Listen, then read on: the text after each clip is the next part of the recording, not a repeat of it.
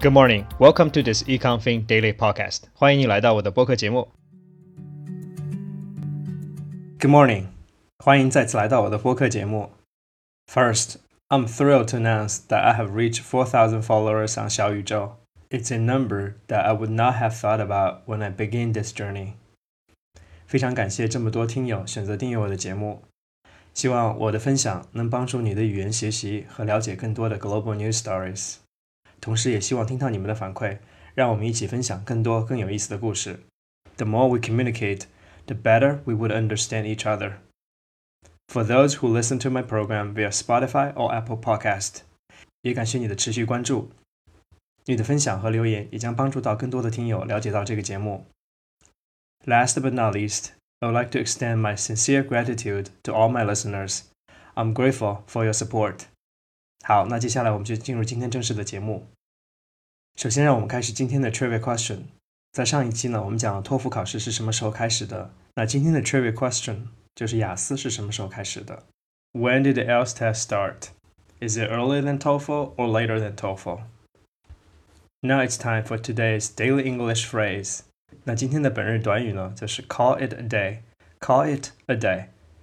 它的英文解释呢，就是 end a period of activity, especially resting content that enough has been done。它的中文解释呢，就是说我们已经做的够多了，今天就到这里吧。这是一个不论在书面语和口语中都比较常用的短语。你可以在今天的 show notes 或者公众号里呢找到一些样句供你做参考。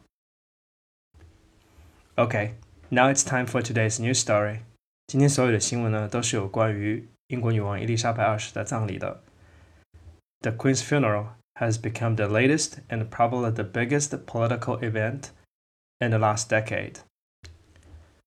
The first piece is from CNN Business. Queen Elizabeth's funeral drew 26 million viewers in the UK. More than 26 million people turned in to watch the Queen's funeral in the United Kingdom on Monday the first to be televised for a British monarch. An average of 26.2 million people watched the hour of the Queen's funeral service in Westminster Abbey on TV screens, according to the Broadcasters Audience Research Board. It makes it one of the biggest moments in British TV history, although it fell short of the record of 32.3 million people who turned in to see England win the World Cup final in 1966, which garnered the biggest ever audience, according to BBC. 今天第一则新闻呢，来自于 CNN Business。它是说呢，在周一有将近两千六百万的观众呢，通过电视收看了英国女王的葬礼。从观看人数来说呢，这个数字仅次于1966年英国获得世界杯冠军的电视转播。This number is quite impressive。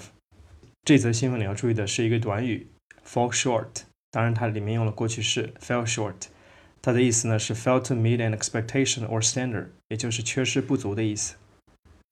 The second piece is from Deadline. The Queen's funeral. Joe Biden joins royal family world leaders for service at Westminster Abbey. King Charles, members of the royal family, and hundreds of the world's leaders, politicians, and other public dignitaries joined in the funeral service for Queen Elizabeth II at Westminster Abbey this morning. Alongside Prince William, now Prince of Wales, and his wife Catherine on the front row were their two older children, George and Charlotte. The Duke and the Duchess of Sussex sat behind King Charles and his queen consort Camilla. The abbey was full of familiar faces from the world stage. French President Emmanuel Macron was an early arrival, with US President Joe Biden and Brazilian Premier Jair Bolsonaro also among the mourners.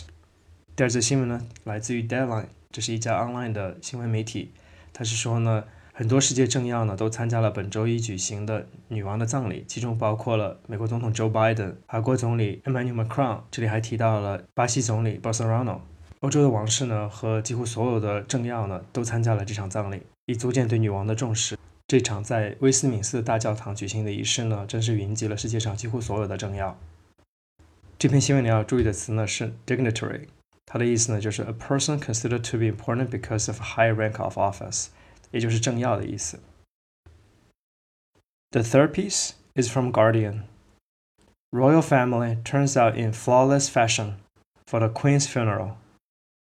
There was not a hair out of place, nor a shoe unpolished. Not one speck of lint on the jacket was to be seen. For the grandest, most gorgeous of occasions, the dress code was resplendent solemnity. In perils and the pillbox hats, high heels, and sharp tailoring. For the royal family, this was, as the Archbishop of Canterbury noted, a portrait of grief under brightest spotlight. The Queen Consort, the Prince of Wales, and the Duchess of Sussex found a little privacy under wide brimmed hats or veils or both. And while Britain was looking at the royal family, the rest of the world was looking at Britain. 第三则新闻呢，来自于英国卫报。他是说呢，这场葬礼呢受到了全世界的关注，整个 royal family 呢吸引了全世界的关注，所以他们的 dress code 呢可以说是 spotless。 这里最后一句话我特别喜欢，他是说呢，整个英国都在看着 royal family，那整个世界都在看着整个英国。这篇新闻里呢有两个词要注意一下，第一个呢是 resplendent，它的英文解释呢是 attractive and impressive through being richly colorful or sumptuous，也就是灿烂的。第二个单词呢是 solemnity。solemnity，它的英文解释呢就是 the state or the quality of being serious and dignified，也就是庄严的意思。The last piece is from BBC. Queen's funeral. Emma, the pony's ex-owner, would be so proud. The man who sold Emma, the pony, to the Queen would have been so proud of the part she played. In the monarchy's funeral procession, his aunt said, Fell pony Emma stood between the flowers on Windsor Castle's long walk as Elizabeth II's coffin passed on Monday. The black pony was kept at Murthwaite Stud Farm in Cumbria by Thomas Capstick, who died in 2015. His aunt Mary Airy said, Seeing Emma lifting her foot as the coffin went past was priceless. 最后一篇新闻来自于 BBC，他是说呢，在女王葬礼上呢，有一批那个 pony 这个 pony 的 owner 已经去世了，但他的亲属说呢，因为这个 pony 也参与了女王的葬礼呢，所以为此而感到骄傲。 可以看到呢，整个 Britain 呢对女王的去世呢还是给予了极大的关注。女王在很多人心里这个地位呢还是非常重要的。All right, that's all for today's news story。你可以在今天的 show notes 里呢找到这些新闻的摘要，或者呢参考同名公众号里完整的文字版。好了，在节目的最后呢，我们来揭晓今天 trivia question 的答案。IELTS 也就是雅思呢，它的全称是 The International English Language Testing System。IELTS is jointly managed by the British Council, IDP, IELTS Australia, and Cambridge Assessment English. The English Language Testing Service, as IELTS was known then, was launched in 1980 by Cambridge English Language Assessment and the British Council. 所以呢，雅思考试呢是一九八零年 Cambridge English Language Assessment 和 British Council 共同创立的。相比呢，托福呢，它晚了十几年，but still it's one of the most important English test service in the world. Alright, that's all for today's program. Thank you for listening. 好了，今天节目就到这里了，非常感谢你的收听，我们下期再见。